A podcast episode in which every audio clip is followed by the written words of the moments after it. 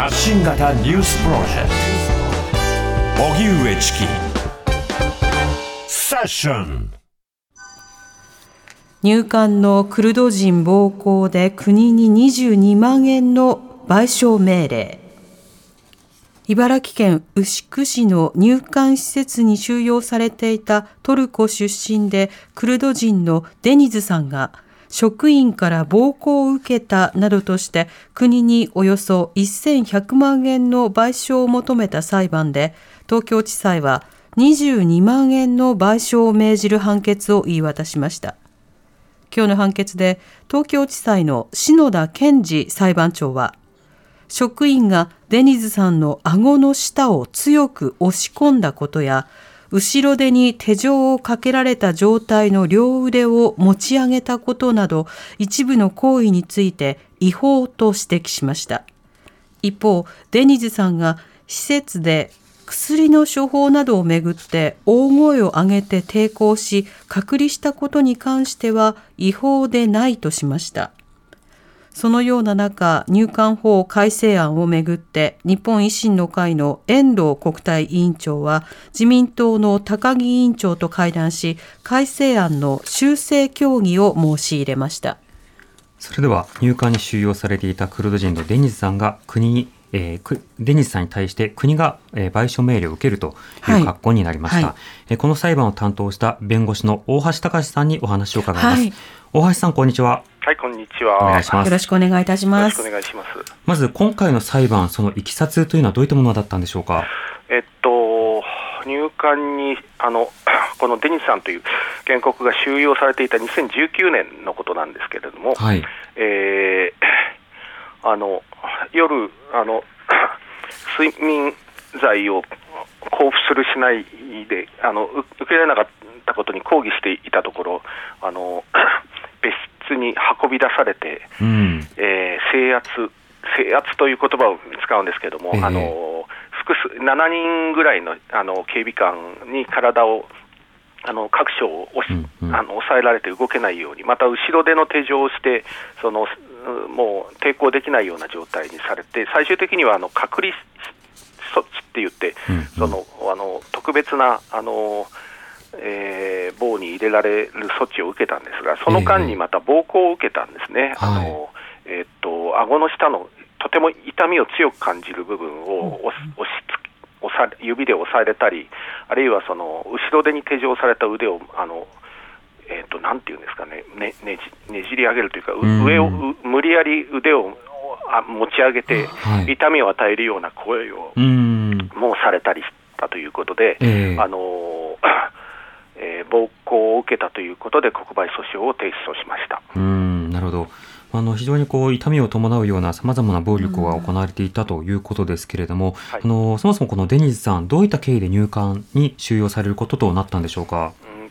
まあ、あの今回、依頼を受けたのは収容されて、しかもその暴行を受ける前の状態で、あのなんとか解放できないか、あるいはあの在留資格、在留許可を受けられないかということで依頼を受けたんで、その前にずっと依頼を受けてた状態ではなかったんですが、あのそもそもあの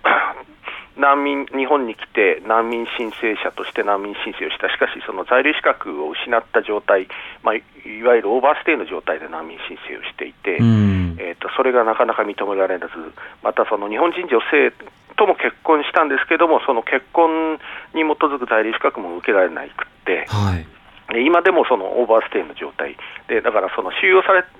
てた理由、直接の理由は、まあ、その入管にとってはオーバーステイだからっていうことで、その都合、今回は3年ぐらい収容されたのかなということです。ただそのまあ、あの収容されたいきさつということになると、そのそういうストレスあの働きも、働くこともできないので、仮放免という状態で、えーちょっとストレスでその飲みすぎてトラブルを起こしたようなことがきっかけではあったらしいんです。あのただその、その後の収容の継続っていうのは、あの別に刑罰でもなんでもないので、えー、あのそのまんま3年間収容されるようなことになってしまいました。ん、そうですね。これはあの何かの例えば金庫系のようなものとはまた別のものであるはずなんですが、はい、別だし、その特に2019年あの彼が暴行を受けた頃っていうのは、その本当にあの収容所から入管庁がその外に開放しない、まあ、仮放免って言って保釈のような制度があるんだけれども、それを全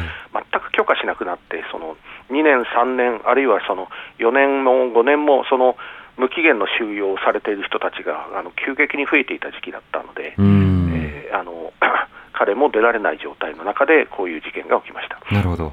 そしてその中で今回、裁判、争われたわけですが、判決の内容についてはいかがでしょうか？あのー、少なくともこの暴行、3つのですねあの顕著な暴行について違法だったということを認めてくれました、はい、で一つはさっき申し上げた、その顎下にすごく痛みを強く感じる痛点というのがあるらしくて、うん、でそれをわざわざ押したと、でそれからそのあのうつ伏せの状態であの肘を持ち上げて、この肩に無理な角度を、まあ、関節技みたいなもんですね。えーさらにその座った状態でその後ろ手に手錠した腕をまた持ち上げるというあの関節技にのよ、まあ、関節技なんですかね、えー、あの本当にこう痛みを与える行為をしたということで、でこれは何のためかっていうと、その別に抵抗してなかったって判決はあのはっきり述べています。1番目、2番目の行動の行為の時抵抗をしていないにもかかわらず、声を黙らせるため、あのやりすぎだとか、彼が抗議していったことについて、はい、黙らせるためにやったんだと、で3番目についてもそのあの、重ねて違法な暴行を受けて、それに抗議していたのを黙らせるためにやったんだっていう認定になっていて、でしかもそのあの痛点をつくのは20秒とか、腕を持ち上げて、肩にあの無理な角度で開かせるのは1分間継続したとか、えー、あのそういう点でもあのなんていうか著しい苦痛であったという意味のことを判事してあの判決であの示してくれていて、でただその、まあ、最終的には慰謝料は20万円という、えー、そんなに大した金額じゃないんですが、ただしかしその、えー、入管の職員がやった行為が違法だったということは、うん、あのはっきりとあの判事され判決で示されています。うん。なるほどこれあの、それぞれのその暴力に関して、まあ、今回民事ということですけれども、一つ気になるのは、これ通常ですと刑事には当たらないんでしょうか？一度、なんですね？刑事事件、例えば他人に暴力を振るうと、その暴行というのは通常、あの刑罰で裁かれることもあり得るとは思うんですが、今回、あくまで民事なんですよね。今のところは民事ですが、うん、ただ、その今回の判決をあの踏まえて、はい、まあ、本人もその刑事告訴も希望していて、うん、私たちもあの積極的あの、なるべく早くその件について、あの 検討あの進めたいと思っています。うん、でこれはあの、えー、っと単なる暴行というよりはそのえー、拘束された人に対して、えー、の行為なので、えー、特別公務員暴行陵虐罪の可能性もあると思います。うん。まあもう拷問としか言いようがないような状況ですけど、今回、その判決にあたって、あの証拠、例えば動画などについては、どういうふうに扱われたんでしょうか？あのこれはあの、えっと、ちょっといきさつがあって、その入管の中での最初、本人があの不当な処遇を受けたということで申し立てをしたものが、はい、実はその一部認められて、うん、あの入管自身が、入管自身がそのやりすぎがあった、でも違法ではないけど、やりすぎがありましたっていうことを認めた手続きがまずあったんですね。えー、でそれがあったので、その裁判所の方も、その前提になった動画があるなら出してくださいって要請をしてくれて、うん、それで被告も動画を提出してきたんです。はい、つまり国側がということですか？はい、国側が、はい、はいでそちらの動画を、まあ、再あの証拠として採用しながら、今回の認定がなされたということですか？そうです。で、まあ、しかも本人はそのこういうあの正直、自分のことだけではないと、えー、入管の収容所の中ではこういうその不当な扱いっていうのがその、えー、日常的に起きていることなので、ぜひみんな皆さんにその実態を知ってほしいということで、その公開したいというあの本人のはっきりした意思があったので、えー、このビデオをあの以前からあのメディアの皆さんに希望があればお渡ししたりしていたわけです。でまあ、そのこのビデオがあったおかげで、あのここまであの はっきりと事実が確認できたというふうには思っています。うんこちらのビデオ、まあ、YouTube はじめとして広く見られる状態に今ありますけれども、これ、入管側が撮影し続けたものということになるわけですよね。そう、だからその入管の内規で、あのー、えー、っと強制的な措置などをするときとかですね、はい、その手続きの適正に行われていることの証明をするために、ビデオを撮るんだっていうことになってるらしくて、うん、あのビデオ撮ってるんだけど、ただその撮ってるビデオの前で、そのひどいことを平気でするんですね。うん、だからもう感覚がちょっとこう、あの麻痺してるというか、あのもっと言ったら、そのこの先ほどの暴行を行った警備官があの裁判で証言したことによれば、えー、本人はその顎下の痛点がそこにあって、うん、黙らせるためにそこを押すんだっていうことは、はい、入管の中で訓練を受けたって言ってます。だからその本個人個人の意識が麻痺してるっていうことじゃなくて、どうも組織的に、はい、あのー、違法なことをその共有している可能性が高いんですね。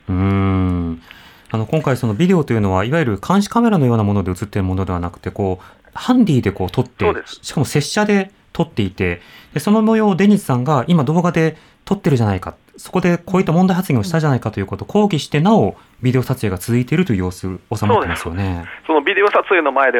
大変残酷なことを行っているんですね。うん。今回のその判決を受けて、デニスさんの反応はいかがでしょうか？あのーまあ、あのもちろん、えー、っと喜んでいるし、うん、ただその、先ほども申し上げた通り、これであの済んだっていうことよりは、本当にだからそのおかあの金額云々ということではなく、えー、あのもうあの事実を明らかにしたいし、うん、あのきちんと責任を取ってもらいたいということで、あの 今日もあの引き続き警察への警察まあ、刑事告訴のも、あの希望も述べていました。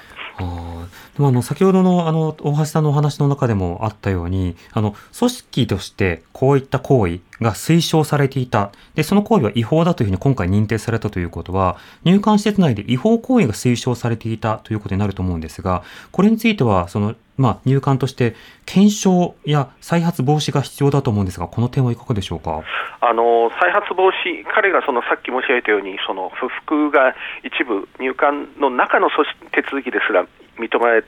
たと申し上げたけれども、はい、その後で再発防止措置がどれぐらい取られてか、あるいは取られてなかったんじゃないかということも裁判であの問題にしたんですが、うん、あの極めて抽象的なあの 暴力行とも取られかねない行為があったようなので、皆さん注意しましょうみたいな通達を出しただけで、はあ、えっとでそのあのあら裁判で尋問を受けたその実際に暴行した警備官とその上司の話もなんかその食い違ってたりで食い違うっていうのは例えばそのさっきあの現場の人は訓練で覚えたって言ってるのに、うん、上司はそのそんな訓練は聞いたことがないって言ったり、であの下のも警備官はその顎を下の痛点を押すことは今はもう訓練はしてないけれども、ええ、あの腕を後ろに持ち上げて苦痛を与えることは今でも訓練してるって証言したんで、ん。あのどうなってるのか、そのコンプライアンス的にだだめな組織になってるんじゃないかっていう疑いが、あの証言の中では、あの認められています。えー、えー、としかもそのおっしゃ本当にあのもしもほんあの警備官の方の証言の方が正しくて訓練で行ってたとすれば被害者はこのデニスさんだけではないことはもう間違いないことなんで、えー、あの調査を絶対しなきゃいけないことだと思うんですが、あの尋問の中でその上官上司の方にじゃあこの A さん、警備官が過去にも同じようなことをしたかどうか調査したんでしょうか聞いたら、それもしてないと、はい、だから全くそういうそのあの原因についての調査は何もしてなかったみたいです。うんなるほど。そうした中にあって、今、国会では入管法をどう改定するかという議論が行われているわけですが、こちらの動きについては、大橋さん、どう見てますか、まああのまあ、あのもちろん、もちろんというと変ですけれども、反対、私の立場からしたらもうどうしても認められない。で、その難民あの難民の申請についてもあの支援をする仕事もしてるので、えー、えー、っと今、難民の認定があの不当にされないような本当は難民と認められていいような人たちが認められずに何回も申請を繰り返しているような状態の人たちが強制送還される恐れがあるということで、それが一番そのやっぱり難民申請者に関係すると大きいんですけれども、実はこの収容所の中の処遇、あの収容所の中の人たちをどう扱うかっていうことについても、今回の法案にはたくさん入ってるんです、はい、あまり議論されてないけど。うん。ね、あの部分的には改善があるんですが、えー、部分的にはあのこのままではまずいんじゃないかっていうようなことがいくつもありまして、うん、えっとまあ、っていうかその、おそらく今回のような暴行を防ぐという観点からの改改善、改正っていうのは全く予定されていないし、うん、あの制圧や隔離措置の中でのその本人のための、なんていうか、言い分を聞くための手続き保障というのもないし、えー、えー、そういうところか、あの隔離があの原則として1か月になるのかな、1か月間隔離措置を受けるような、でこれはあのちゃんとした理由があるんだったらいいんだけど、現状ではその隔離措置が大変こう安易に行われて、その懲罰のように使われているか、はい、恐れが大きいので、あのとても危惧しています。だからそのいろん本当はあのいろもっとあの問題を指摘できるような法案なんですが、あの一番大きな問題をいくつかあの挙げてあの反対をあの主張しているわけで、あのえー、もう時間があればもう何時間でも問題点を指摘できるような。な見方をしております。うんなるほど、その特に、えっと、今回の入管施設内で問題視されている点などについてはいかがでしょうか、うん、だからその本来はその監督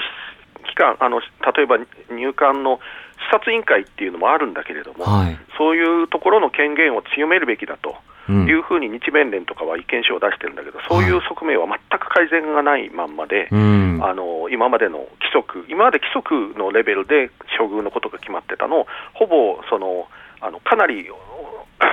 あのそれをとな踏襲した中身を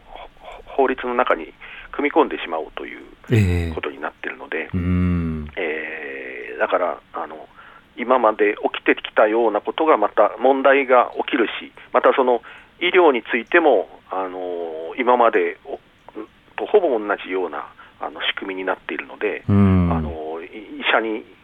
あの診療を受けたいって言っても、それをその直接に医師がその診療の必要を判断するんじゃなくて、その入管の職員たち、あるいは入管の幹部たちが診療の必要がないというようなことで、あの診療させない、受けさせないようなことも、あの今後も発生しかねない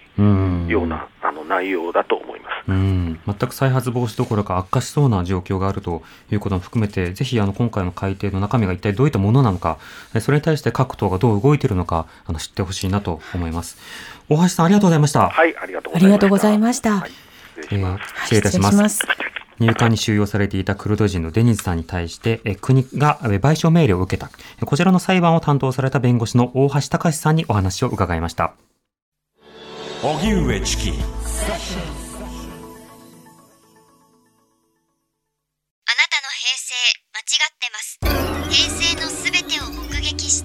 死傷する町浦ピンクが真相を激白。僕もモーニング娘。のメンバーとしてデビューする予定やったんですよ。TBS ポッドキャスト「巨子平成」毎週金曜日更新。